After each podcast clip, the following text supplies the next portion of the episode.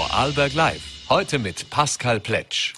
Montag, 19. Dezember 2022. Herzlich willkommen zu einer neuen Ausgabe von Vorarlberg Live.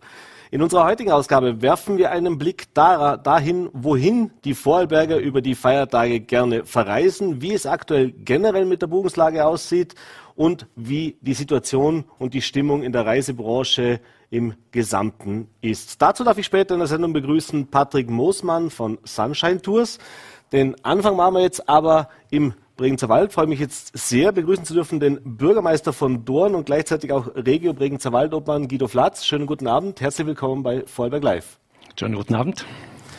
Ja, Herr Flatz, äh, es gibt ein Projekt, das für einige Diskussionen gesorgt hat. Das Thema ist der sogenannte Wälder Express. Äh, der Bregenzer Bauunternehmer Hubert Romberg äh, hat hier gemeinsam mit einigen anderen eine, einen Projektvorschlag gemacht, eine Idee entwickelt und diese Idee ist jetzt tatsächlich so weit gereift, dass man sich zumindest mal entschieden hat, auch im Bregenzer Wald, in der Regio Bregenzer Wald, eine Arbeitsgruppe zu gründen äh, und auch gemeinsam sich dieses Projekt anzusehen.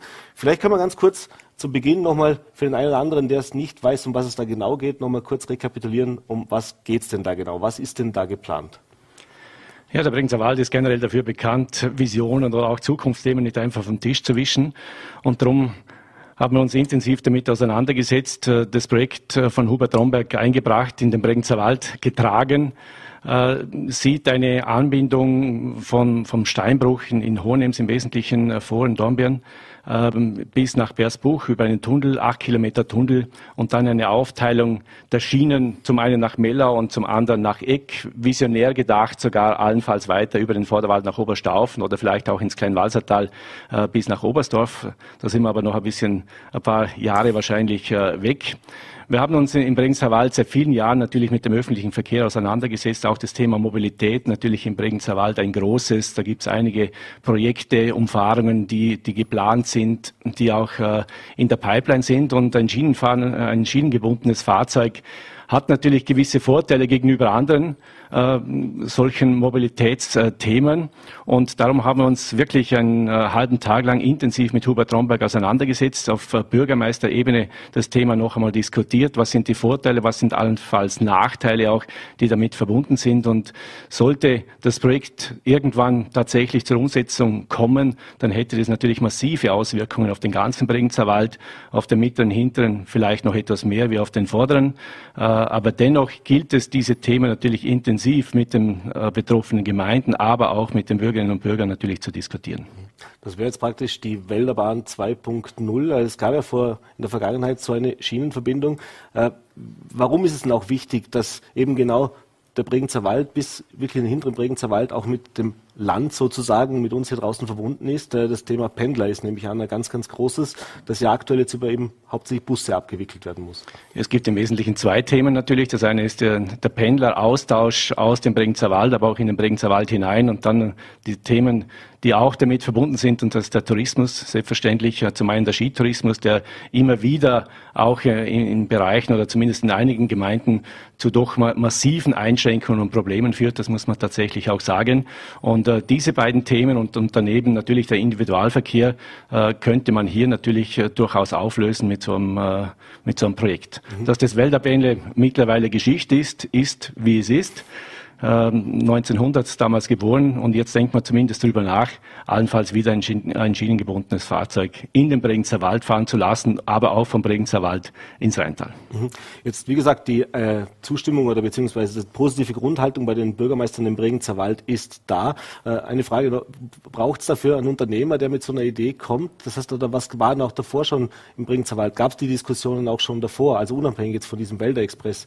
Thematik, wie man künftig eben auch diese Mobilität besser steuern, besser steuern, besser auch äh, ja, kanalisieren kann? Es gibt ja eine Studie, die vor einigen Jahren äh, gemacht wurde von einem Schweizer äh, Unternehmen. Auch damals war bereits diese Schiene in dem Bregenzer Wald Thema. Man hat sich dann damals äh, darauf geeinigt, das Bus, das bestehende Bussystem, das ja im Wesentlichen auch gut funktioniert, noch einmal auszubauen, zu intensivieren, auch die, die Attraktivität für die Nutzer natürlich auch zu erhöhen. Und jetzt über Hubert Romberg, auch damals war es bereits schon Thema, aber jetzt über Hubert Romberg noch einmal eingebracht, auch mit dem Hintergrund, und natürlich, dass jetzt äh, auch die Förderschiene in diesem Bereich sich geändert hat. Mhm. Jetzt gibt es ja auch schon so eine erste grobe, vorsichtige Kostenschätzung, was das Ganze kosten würde. Da reden wir von 800 Millionen bis eine Milliarde Euro, äh, ist das, was geschätzt wird. Das heißt, das wird eine äh, Finanzierung sein, sollte es dazu kommen, die natürlich die Bregenzer Wälder Gemeinden nicht alleine stemmen können, die auch ein Unternehmer vermutlich nicht privatwirtschaftlich stemmen wird können. Äh, Gibt es schon erste Gespräche oder gab es schon mal erstes Vorfühlen auch beim Land bzw. beim Bund, was das anbelangt, oder ist das noch zu früh, das zum Ansatz? Geht es jetzt erstmal um die konzeptionelle Arbeit in den Gemeinden im Bregenzer Wald? Ja, es gibt zum einen natürlich eine, denke ich, fundierte Kostenschätzung von äh, Hubert Romberg und seinem Team. Das ist äh, tatsächlich nachvollziehbar aus meiner Sicht. Äh, es gibt äh, auch Gespräche zum Teil mit dem Land. Es gibt dort positive Signale zumindest, aber im Detail natürlich äh, wurde hier noch nichts verhandelt. Es gilt jetzt zum einen mit den betroffenen Gemeinden äh, hier zu diskutieren. Das hat ja Auswirkungen auf die räumlichen Entwicklungspläne, allenfalls Korridore freizuhalten. Und, und dann geht es natürlich auch um eine Konzession zu beantragen, wenn es dann weitergeht und in weiterer Folge natürlich auch um mögliche Finanzierungspartner. Dass die Gemeinden des Bregenzer Waldes das nicht alleine stemmen können, denke ich, ist klar. Wir werden darüber nachdenken, wie wir uns beteiligen können, aber im Wesentlichen müssen die Gelder vom Bund und vom Land kommen. Mhm. Wie geht es denn jetzt genau weiter? Also Sie bilden jetzt eine Arbeitsgruppe mit den Gemeinden des Bregenzer Waldes. Äh, Gibt es da jetzt schon so praktisch eine Timeline, was als nächstes passiert, was die nächsten geplanten Schritte jetzt auch sind? Wir haben, wie bereits erwähnt, das auf Bürgermeisterebene jetzt einmal die erste Vorstellung äh, gehabt, äh, sind jetzt mit äh, dem Team von Hubert Romberg auch so verblieben, dass es diese Arbeitsgruppe gibt. Es wird jetzt noch einmal ins Detail das auch alles analysiert werden und dann äh, brauchen wir tatsächlich die betroffenen Gemeinden. Und ich denke, dass das jetzt über das nächste Jahr 2023 auch passieren wird. Und bis Ende 2023, denke wird es hier Entscheidungen brauchen, ob man diesen Weg weitergehen wird oder ob man es allenfalls auch äh, in der Schublade verschwinden lassen wird auch das natürlich äh, ist da eine Möglichkeit. Also ein Prozess derzeit sehr offen. Mhm. Wie weit geht auch das Thema Bürgerbeteiligung schon vielleicht zu einer, so, so, so einer frühen Phase? Das heißt, das ist ja ein Thema, was mittlerweile bei jedem Bauprojekt, bei jedem größeren Projekt äh, äh, diskutiert wird, beziehungsweise auch fast schon standardmäßig gemacht wird. Das heißt, wie ist es auch geplant, die Bevölkerung hier vielleicht schon frühzeitig mit an Bord zu nehmen? Ja, ich glaube, die Bürgerinnen und Bürger des Bregenzer Waldes sind beim Thema Mobilität eh sehr sensibel und, und sind äh, bereit, sich auch hier einzubringen. Und äh, äh, dass wir jetzt hier auch zusammen äh, mit der Firma Romberg an die Öffentlichkeit gegangen sind, hat auch diesen Hintergrund. Es sollen sich alle jetzt mal darüber Gedanken machen, was es denn tatsächlich für Auswirkungen hätte für die Region. Und äh, dann wird es äh, breite Bürgerbeteiligung brauchen. Das bin ich überzeugt. Wie noch einmal gesagt, äh, ein, ein solches Fahrzeug, wenn ein Zug in einer Region fährt, das hat massive Auswirkungen auf die Region, positive, aber auch natürlich negative. Und, und die gilt es zu diskutieren, nicht, mehr auf, nicht nur auf politischer Ebene, sondern tatsächlich äh, mit der ganzen Bevölkerung. Mhm. Dann würde ich sagen, gehen wir ein bisschen weg von gesamten Bregenzer Wald und kommen zu Ihrer eigentlichen Aufgabe des Bürgermeisters von Dorn. Dorn dieses Jahr 175 ist den Geburtstag gefeiert, äh, gab einige Aktivitäten und natürlich auch Festivitäten rund um diese 175 Jahre. Aber dann wollen wir doch mal einen Blick in die Gemeinde hineinwerfen. Äh, ein Thema natürlich, das alle Gemeinden, ich will sagen, alle Menschen momentan in Österreich beschäftigt, ist das Thema des Geldes. Äh, jetzt Ende Jahres immer auch das Thema, muss ein Budget erstellt werden für das kommende Jahr. Jetzt haben wir in einigen Städten und Kommunen das schon gehört. Äh, das sieht sehr unterschiedlich aus. In manchen funktioniert es noch recht gut. Andere Gemeinden haben schon gesagt, da muss man den Sparstift noch mal ein bisschen deutlicher auch herauskramen. Äh, wie sieht es denn in Dorn aus? Wie weit sind Sie schon im Budgetprozess? Und ja, wie sehen Sie auch das nächste Jahr auf sich zukommen? Ja, vielleicht ganz kurz angesprochen auf den Geburtstag. Ich habe aus einer Nachbargemeinde gehört, 175 Jahre, für dich schaut es noch ganz gut aus. Ein paar Haare, die mir schon fehlen, aber ansonsten äh, geht es soweit ja äh, ganz gut. gut. 1847 hat sich die Gemeinde Dorn von der Gemeinde Sulzberg losgelöst. Die Pfarre war ein bisschen vor, aber das glaube ich ist jetzt äh, nicht so wichtig, würde den Abend auch schon füllen. Äh, wir haben da ein paar Akzente gesetzt im, im vergangenen Jahr.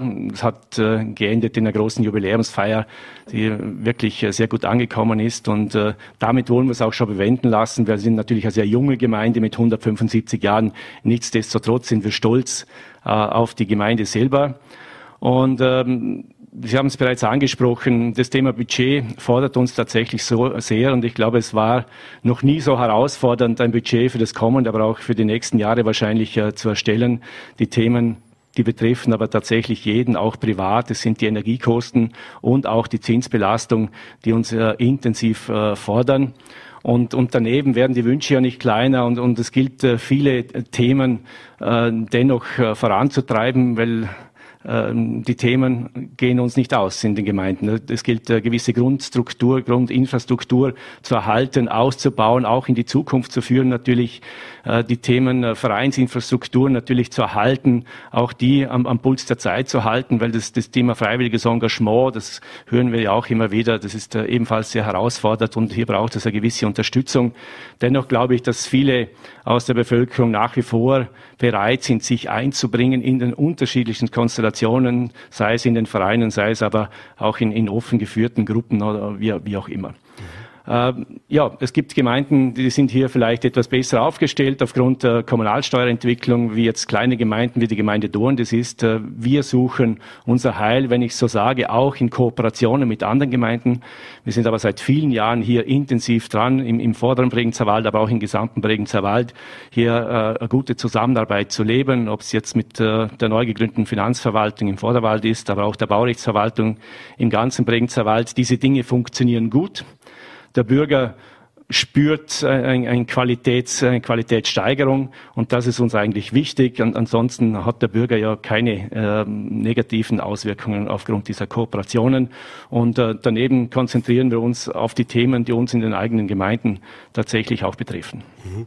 Sie haben es gesagt, Kommunalsteuer ist natürlich ein großer äh, ja, Mittelbringer für das Budget in vielen Gemeinden. Äh, Jetzt ist Dorn sowohl von der Größe her der Gemeinde, aber eben auch von der, von der Lage, von der geografischen Lage äh, jetzt nicht der, der, der Ort, an dem sich die großen Industriebetriebe ansiedeln können und auch wollen. Äh, wie macht man von Seiten der Gemeinde hier aktive Wirtschaftspolitik oder auch Bodenpolitik? Gibt es hier äh, Ideen? Weil, wie gesagt, äh, Sie haben es gerade gesagt, die, die, die, die Kosten werden nicht geringer. Irgendwo muss das Geld ja auch herkommen. Ich glaube, der Bregenzer Wald ist generell nicht geeignet für Großindustrie, aber er ist traditionell natürlich auch stark verhaftet im Handwerk und Gewerbe. Äh, darauf äh, setzen wir auch ganz stark. Und äh, das Thema, das Sie angesprochen haben, Flächen sind Mangelware tatsächlich. Und wir haben auch hier, und das ist, glaube ich, auch was Besonderes, jetzt im vorderen Bregenzer Wald ein gemeinsames Betriebsgebiet geschaffen, suchen also gemeinsam nach Flächen, auch nach, danach mit einem interkommunalen Finanzausgleich, werden also auch die Kommunalsteuer auf alle Gemeinden ähm, aufteilen. Da sind wir gut aufgestellt. Das, das Projekt, äh, das erste Projekt äh, zumindest äh, ist in der Pipeline. Da sollen bereits, so hoffen wir, im, im kommenden Jahr dann auch die Bagger auffahren. Es gibt viele Interessenten, die sich dort ansiedeln wollen. Wir haben bereits mehrere Betriebsgebiete in, im vorderen Bregenzer Wald, die darauf warten, auch erworben zu werden und zu entwickelt werden. Also wir sind, denke ich, hier ganz gut aufgestellt und überlassen diese Aufgabe nicht nur den einzelnen Gemeinden. Mhm.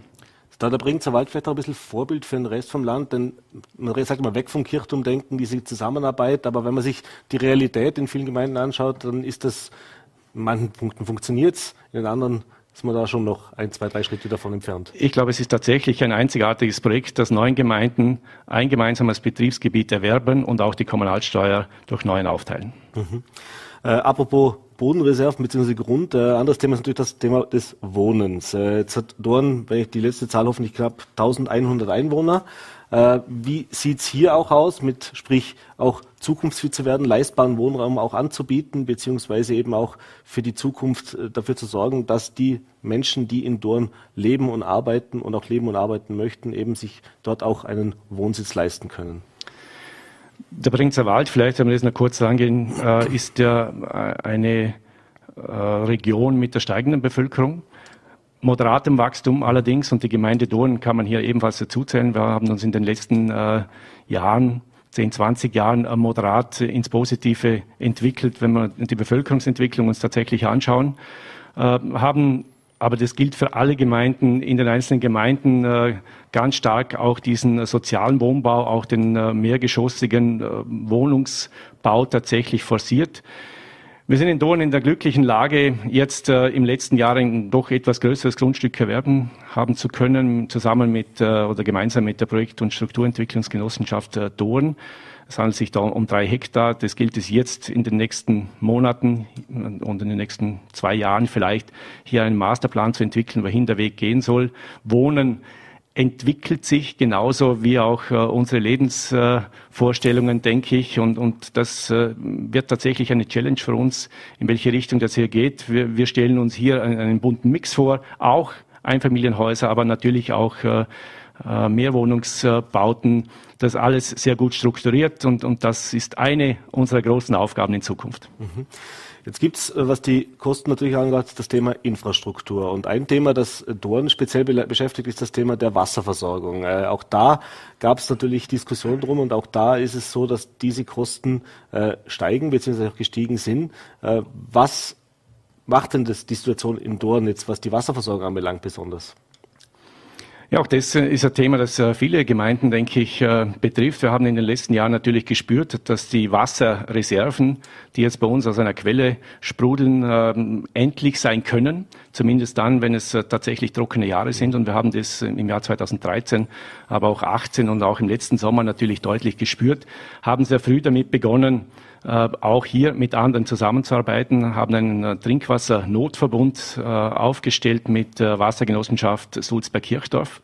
Der ist mehr oder weniger fertig, ist ein Projekt mit fast zweieinhalb Millionen Euro, sind seit zwei Jahren hier in der Umsetzung, werden im nächsten Jahr das Ganze abschließen. Das Ganze funktioniert äh, bereits, wir sind gut aufgestellt und können hier, vor allem hier im Bereich des Trinkwassers, das tatsächlich eine Grundinfrastruktur ist, in der Gemeinde ruhiger und besser schlafen wie in den letzten Jahren.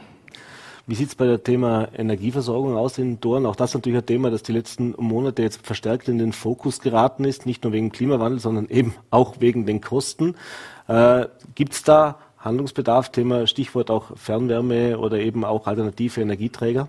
Ja, ist ein Dauerthema bei uns, aber nichts Neues. Wir sind seit vielen Jahren E5-Gemeinde, sind auch hier verbunden über die Energieregion im vorderen Bregenzer Wald, äh, haben bereits auch auf, auf, vielen kommunalen Gebäuden, auch in Dohen, äh, Photovoltaikanlagen umgesetzt, sind bei weiteren in Planung, äh, sind auch an Überlegungen dran bei unserer Abwasserreinigungsanlage, die wir gemeinsam mit Langen und Sulzberg haben, dort zumindest zu prüfen, ob ein, ein Trinkwasserkraftwerk, ein kleines, äh, dort möglich wäre.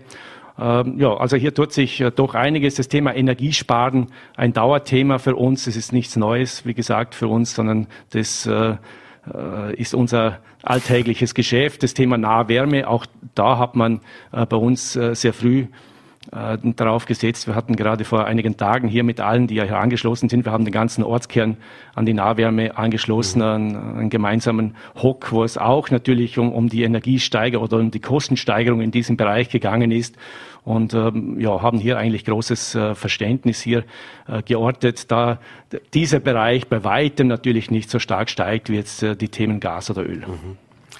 Dann kommen wir doch gleich nochmal zu einem Projekt, wo nicht nur die Gemeinde Dorn, wo wieder die Zusammenarbeit im Vordergrund steht, nämlich das Thema der sozialen Nahversorgung. Das ist ein EU-Leadership-Projekt für 2023. Auch da arbeiten oder haben mehrere Gemeinden jetzt im Bregenzer Wald, unter anderem eben Dorn, äh, ihre Teilnahme äh, kundgetan. Äh, um was geht's denn da ganz genau, beziehungsweise was ist auch diese Herausforderung, wenn man das Thema eben soziale Nahversorgung in einem kleinen Ort wie eben auch Dorn sicherstellen will?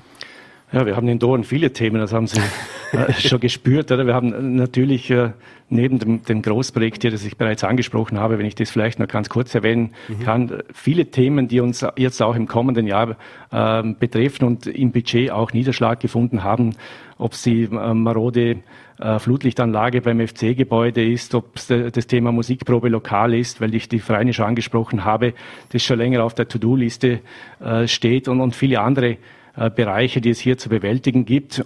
Und das Thema soziale Nahversorgung, äh, ein Begriff, wo man sich ein bisschen was darunter vorstellen kann. Wir spüren, und ich setze mich schon länger damit auseinander, wo geht der Weg der Gemeinden tatsächlich hin, was sind zukünftige Aufgaben der Gemeinden, aber auch der Bürgermeister und, und auch der Gemeindevertreter, die dahinter stehen. Und, und wir spüren ganz stark, dass gewisse äh, Bereiche auch vielleicht dann aufgrund der Digitalisierung natürlich eher wegbrechen und das Thema Soziales äh, ein, ein Zukunftsthema sein wird. Es wird, und das ist die Erfahrung, das ist aber in allen Gemeinden so, äh, eine gewisse äh, Bevölkerungsschicht geben, nicht nur ältere Personen, aber auch und vorwiegend natürlich ältere Personen, die auch mit dieser Gangart, wie sie sich aktuell präsentiert, in der Gesellschaft ganz einfach nicht mehr mitgehen können, die Unterstützung brauchen in, in unterschiedlichsten Bereichen und, und damit beschäftigt sich dieses Thema. Soziale Nahversorgung, Versorgung tatsächlich im Ort, weil hier sind natürlich viele, die das bisher abgedeckt haben, ob das die, die Banken sind, ob das der, der Bäcker ist, ob das der Metzger ist ja. oder, oder andere Bereiche, die sind weggefallen und, und die einzigen, die übrig geblieben sind, sind zum Teil die Lebensmittelnahversorger, aber vorwiegend natürlich die Gemeinde, die sich die Sorgen der Bürgerinnen und Bürger tatsächlich noch anhört und sie auch in den unterschiedlichen Lebensbereichen unterstützen kann. Mhm. Ist das auch Thema, Sie haben es erwähnt, Gast, äh, die verschiedenen Betriebe, Gastronomie ist da doch sicher auch ein großes Thema. Äh, nicht nur in Dorn, nehme ich an, aber wie sieht die Situation da aktuell in Dorn aus? Gibt es dieses Dorfgasthaus? Wird, hat das Bestand? Ist das auch ein wichtiger Faktor auch für so eine kleine Gemeinde gerade? Natürlich. Das Thema äh, Gasthäuser seit jeher ein, ein Kommunikationsdreh- und Angelpunkt, logischerweise. Wir sind jetzt in Dorn in der glücklichen Lage, äh, noch zwei Gasthäuser zu haben. Äh, zwei tatsächlich traditionell geführte Gasthäuser, die ja auch bereits in der nächsten Generation angekommen sind. Das ist sehr wichtig. Und die funktionieren auch gut. Da kann man auch gut einkehren. Man kann auch ordentlich noch was zu essen bekommen. Da sind wir sehr stolz und auch froh darüber, dass das in der Form funktioniert. Aber wir spüren natürlich rundum in allen Gemeinden, dass das Thema zunehmend äh, verloren geht, weil es, die Themen sind eh klar. Mhm. Äh, Personalthemen sind, äh, finanzielle Auswirkungen. Es wird auch ein bisschen geschoben auf diese Vereinsräumlichkeiten. Also alles in Summe natürlich hat Auswirkungen auf diese Gasthäuser äh, gehabt. Es gibt auch vielleicht die Bereitschaft, nicht mehr wie früher einzukehren, mhm. wie auch immer. Aber ich glaube generell, diese Sehnsucht, sich auszutauschen, die ist, mit, die ist nach wie vor da. Und eine der Möglichkeiten bietet sich auch in den Gasthäusern. Dann sind wir schon fast am Ende der Zeit. Aber ein Thema haben wir natürlich noch, auch für das ist Dorn im ganzen Land, in mehreren Jahren äh, immer wieder in den Medien gewesen, dass das Thema rund um das Dorener Schlief. Äh, es gab zuletzt, glaube ich, 2007, 2008 eine große Rutschung, auch danach. Der Hang ist stetig in Bewegung. Es gab einige Projekte, die man, äh, oder einige Versuche auch da jetzt schon einen Halt oder praktisch auch eine Analyse herzubekommen, wie man das Ganze stoppen kann. Denn wenn das nicht gestoppt werden kann, bedroht es natürlich ganz klar dann das Ortszentrum.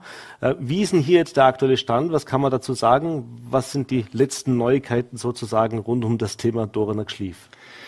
Ja, die Großrutschung mitten im Zentrum ist tatsächlich eine schmerzende Wunde seit jeher. Das ist ja nicht wirklich was Neues und wie Sie richtig angesprochen haben, das letzte tatsächliche Großereignis 2007, 2008. Äh, seit damals äh, ist es relativ ruhig um die ganze Situation. Dennoch äh, bleibt das Ganze nicht ruhig, das müssen wir uns äh, ehrlich eingestehen. Es gibt äh, mittlerweile ein, ein Großprojekt, das auf dem Tisch liegt. Wir haben uns jetzt noch einmal ein Jahr Zeit genommen, gemeinsam mit allen, äh, die hier involviert sind, ob das die Geologen sind oder auch die, die Wildbach- und Lawinenverbauung und mit einem Bohr- und Pumpversuch tatsächlich dieses Projekt noch einmal zu evaluieren. Das ist abgeschlossen. Tatsächlich, äh, jetzt wird es ausgewertet und wir werden im Jänner irgendwann die Ergebnisse auf dem Tisch haben und die diskutieren und, und das, den weiteren Fahrplan dann tatsächlich auch äh, festlegen. Wir hoffen, dass das Ganze sanierbar ist.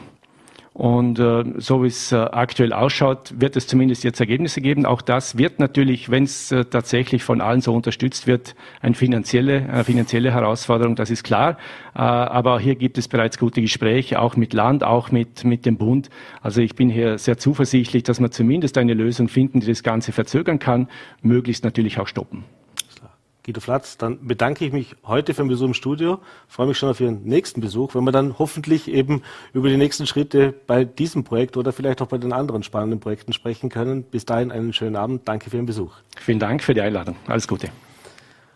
Und wie schon angekündigt, machen wir jetzt den Schwung weg von Bregenzer Wald hin in die sonnigen Gefilde. Äh, sollten wir mal kurz noch ja, genau. Bitte noch das Mikrofon. Wunderbar. So, freue mich jetzt sehr begrüßen zu dürfen. Patrick Moosmann von Sunshine Tours, schon standesgemäß im Urlaubsheld. Äh, gleich, da kommt gleich schon Urlaubsfeeling auf. Schönen guten Abend. Danke für den Besuch bei Vollberg Live. Ja, einen wunderschönen guten Abend. Danke vielmals für die Einladung. Natürlich bin ich in Urlaubsfeeling. Das ist schon mein Job. Und Lebenseinstellung ja, sozusagen. natürlich. Wenn man den Beruf nicht liebt, dann soll man es sein lassen. Und das ist bei uns also an oberster Priorität. Das klingt doch schon mal vernünftig. So, jetzt, wir wollen uns heute unterhalten, wo verbringen denn die Vorarlberger Weihnachten? Jetzt würde man sagen, ja, wo verbringen sie Weihnachten? Zu Hause mit ihren Liebsten, in der Familie. Aber offensichtlich, äh, zumindest war es vor Corona so, dass immer mehr auch den Weg gewählt haben, die Weihnachtsfeiertage ins Ausland zu gehen, irgendwo in den Süden, ins Warme zu gehen oder auch irgendwo, wo sie Skifahren können, aber auf jeden Fall nicht klassisch zu Hause bleiben.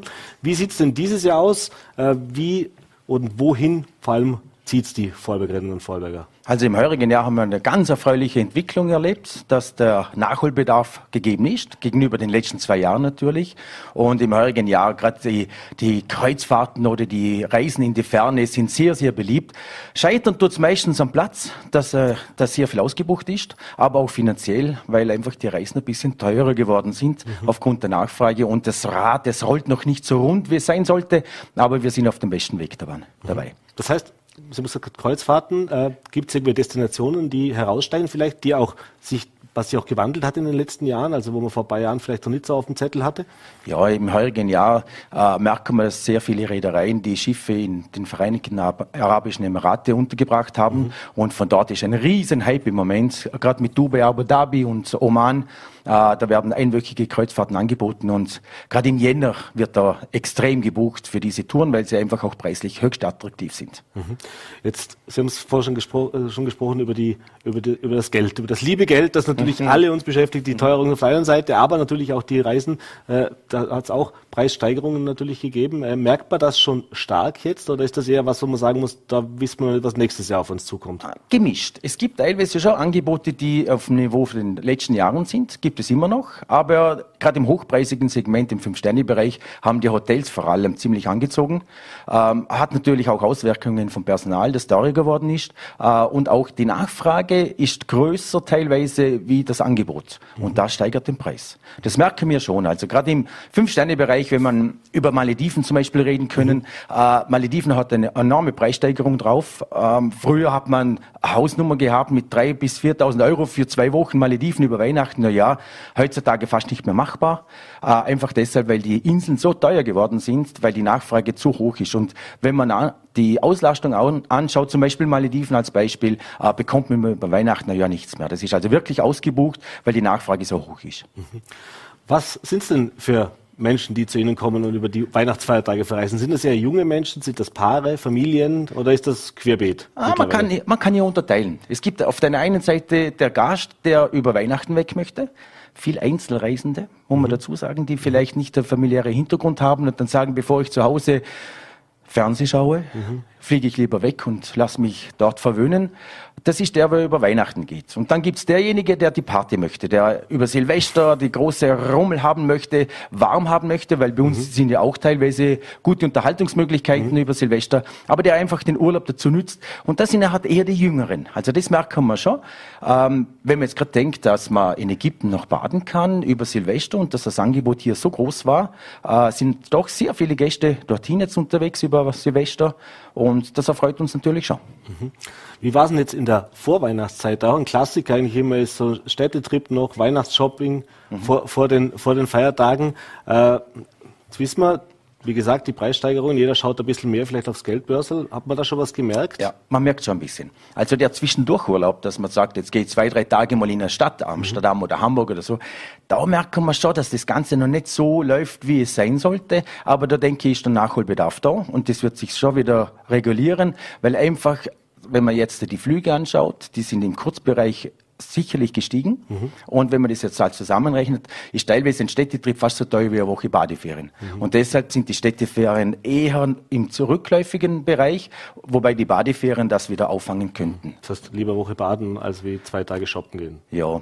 Und was man natürlich auch merken, und das geht noch nicht übers Reisebüro, dass man, was ich mit dem Auto mal zwei Tage nach München fährt oder zwei mhm. Tage nach Mailand fährt, das ist noch, die buchen das selber bei den Hotels, mhm. was auch korrekt ist, das passt auch so. Aber da merken wir dann schon, dass die Leute eher noch diese Art von Reisen wählen, weil es einfach preisgünstig ist wie mit dem Flugzeug. Mhm. Merkt man es auch schon beim Reisestandard, das heißt, dass man eher vielleicht das Drei-Sterne, Vier-Sterne statt das Fünf-Sterne-Hotel bucht?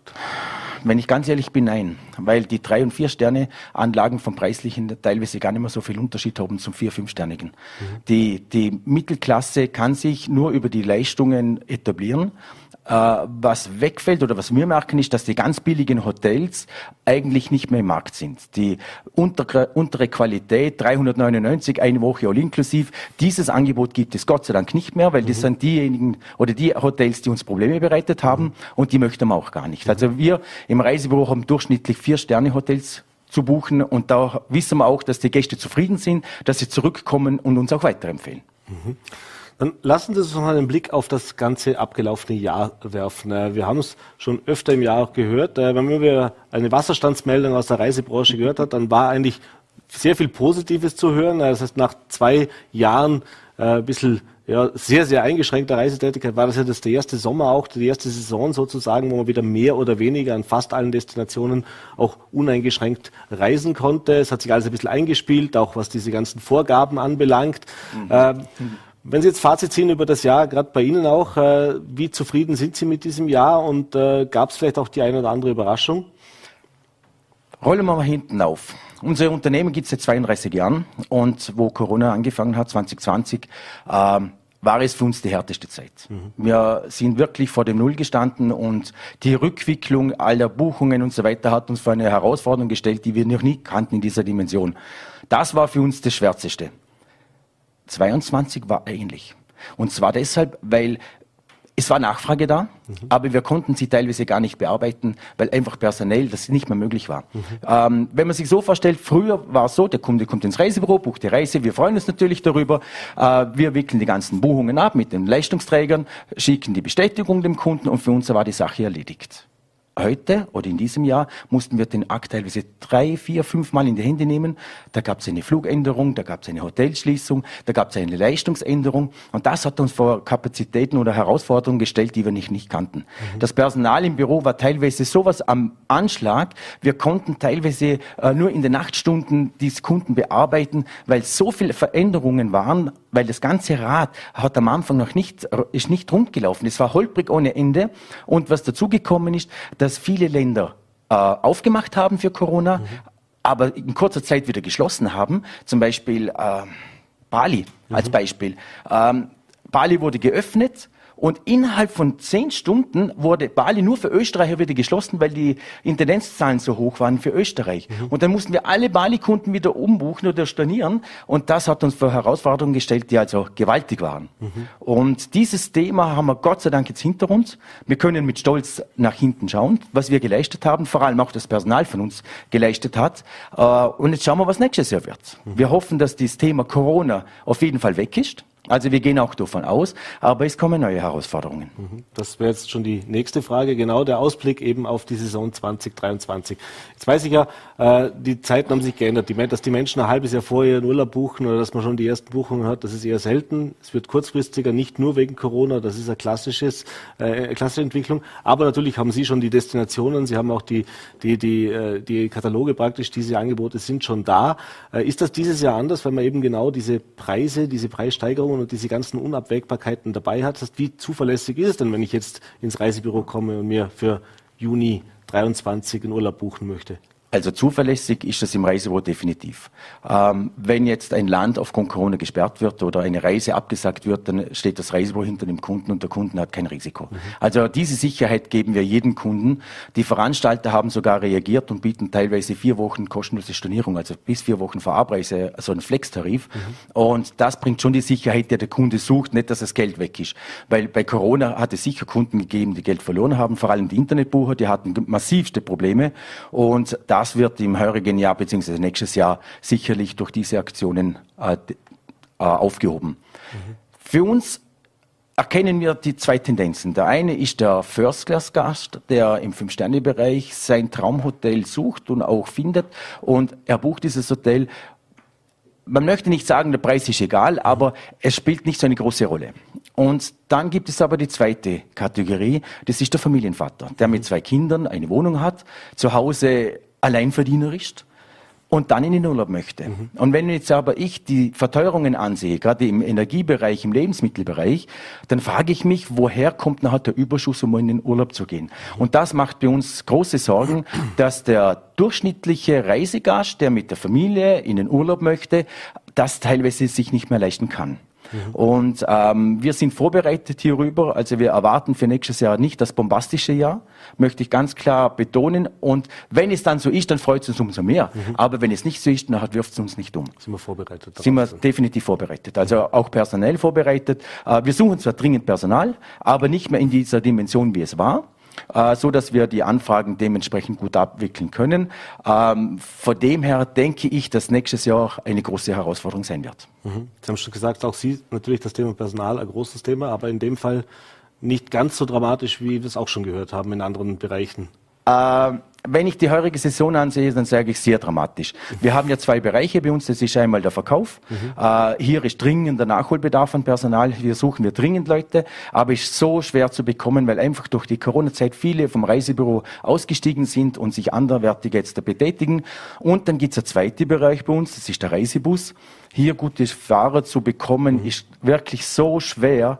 Und äh, ja, hier sind wir also immer noch auf der Suche, obwohl wir im heurigen Jahr sehr gut durchgekommen sind, aber auch deshalb, weil ich sehr viel unterwegs war. Mhm. Äh, das habe ich noch kompensieren können, weil wir haben ja fünf Busse. Und jetzt schauen wir nächstes Jahr. Also wenn wir noch ein, zwei Fahrer bekommen, werden wir sagen überglücklich. Dann sagen wir nicht nein. Äh, die Vorlagen sind hoch, weil der Anspruch ist sehr groß an unsere Fahrer. Aber hoffentlich finden wir welche und dann sind wir gerüstet. Mhm. Zum Abschluss noch ein Thema, das auch dieses Jahr beschäftigt hat. Und das haben Sie schon gesagt, dass man oft innerhalb kürzester Zeit nochmal umbuchen musste oder was ändern musste, das Thema des Fliegens. Äh, jetzt gab, haben wir das erlebt, dieses Jahr das Chaos praktisch, dass es an vielen großen Flughäfen gegeben hat, äh, eben auch mit, mit den Streiks, mit dem fehlenden Personal, mit dem Gepäck, das da liegen geblieben ist, mit stundenlange Wartezeiten oder dass auch Flüge gecancelt worden sind. Das sind ja Themen äh, in diesem Dimension, die kannte man vor zwei, drei Jahren. Wenn Sie sagen, Sie machen das natürlich auch schon einige Jahre, sowas kannte man nicht. Äh, wie zuversichtlich sind Sie denn, dass die Airlines und eben auch die Verantwortlichen Flughäfen jetzt dieses Jahr praktisch als auch Lerneffekt nutzen konnten, dass es im nächsten Jahr wieder zuverlässiger wird, dass man sich darauf verlassen kann, wenn ich einen Flug gebucht habe, dass der ja, vielleicht die halbe Stunde, Stunde später abhebt, aber nicht, dass ich dann vier Tage auf mein Gepäck warte oder dann wieder heimgeschickt werde. Man muss es vielleicht von hinten sehen. Äh, wenn wir der Februar, März angeschaut haben, dann ist die Sommersaison noch nicht so gelaufen, wie mhm. es sein sollte. Die Vorbuchungen waren noch nicht so erfreulich, wie es sein sollte. Dementsprechend haben die Fluglinien, die, die Airports und auch die Hotelpartner äh, personell noch keinen Nachholbedarf gehabt. Auf einmal, wirklich von heute auf morgen hat sich das gewandelt und die Buchungen sind reingeschossen, ohne Ende reingeschossen, wirklich, man kann das so, so formulieren. Und die Airlines und auch die, die Flughäfen hatten gar keine Chance, das Personal aufzustocken in dieser kurzen Zeit. Und äh, zum Beispiel Frankfurt hatte eine Security-Firma, die den Check macht und die machen das jetzt selber. Mhm. Äh, die Airlines und auch die Airports werden diese Probleme, wie sie heuer haben, garantiert vermeiden wissen, weil einfach die Vorbereitungszeit viel, viel, viel länger ist, wie jetzt damals war. Damals waren es ein paar kurze Monate und jetzt wissen sie jetzt schon erfahrungsgemäß, was im, im nächsten Jahr sein wird. Und dementsprechend erwarten wir hier keine Veränderungen äh, beziehungsweise Flugstreichungen, so wie es heuer war. Mhm. Im heurigen Jahr hatten wir massive Probleme mit, mit einer gewissen Airline, die enorme Flüge aufgestockt hat ab Friedrichshafen und diese Airline hat vorne zu immer die Flüge annulliert. Das war die größte Herausforderung für uns, weil Friedrichshafen für uns der größte äh, oder der, der nächste äh, Flughafen mhm. ist und dementsprechend war das schon äh, eigentlich schrecklich, was die Airline hier aufgeführt hat. Mhm. Zum Abschluss, wir sind ja hier unter uns, muss ich natürlich noch fragen, was ist denn der Geheimtipp für den Urlaub nächstes Jahr, wenn wir jetzt von den klassischen Urlaubszwecken gehen? Wohin zieht es denn den Reisefachmann? Was wir spüren ist, ähm, dass die Nachfrage zu den Kreuzfahrten enorm gestiegen ist. Und äh, dadurch, dass wir das größte private Reiseunternehmen für Kreuzfahrten sind, werden wir in diesem Bereich garantiert neue Zahlen schreiben können. Und äh, da freue ich mich jetzt schon, dass wir da äh, ein großartiges Programm machen können. Zum Beispiel über Silvester gibt es immer noch Plätze. Und äh, die Preise sind dementsprechend im Moment noch niedrig. Also man kann wirklich hier günstig in den Urlaub können, auch über Silvester. Und, und denke, dass wir im Kreuzfahrtbereich hier sicherlich gut bedient sind. Alles klar. Patrick Moosmann, ich bedanke mich für den Besuch im Studio, bedanke mich für den Einblick, wünsche jetzt mal schöne Feiertage oh, ja. und ja, ein erfolgreiches 2023 auf alle Fälle. Danke vielmals und danke, danke für die Einladung. Alles Gute.